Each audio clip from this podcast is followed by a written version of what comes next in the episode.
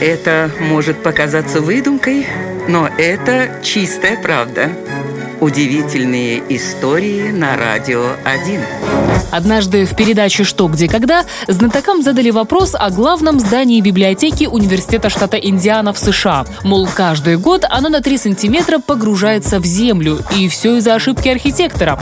Что же такого не учли при проектировке этого здания? Ответ оказался прост. Архитекторы не учли вес книжек, и якобы из-за них библиотека и проседает все глубже в землю. Но в реальности это не более чем старинная байка, и она настолько надоела университету штата Индиана, что он провел полномасштабное исследование. Ученые изучили почву под зданием, сравнили результаты с первоначальными чертежами и выступили с официальным заявлением. Вес книг не влияет на здание библиотеки и ни в какую землю оно не погружается. Да только кто их слушает, ведь выдумка куда интереснее объективной реальности.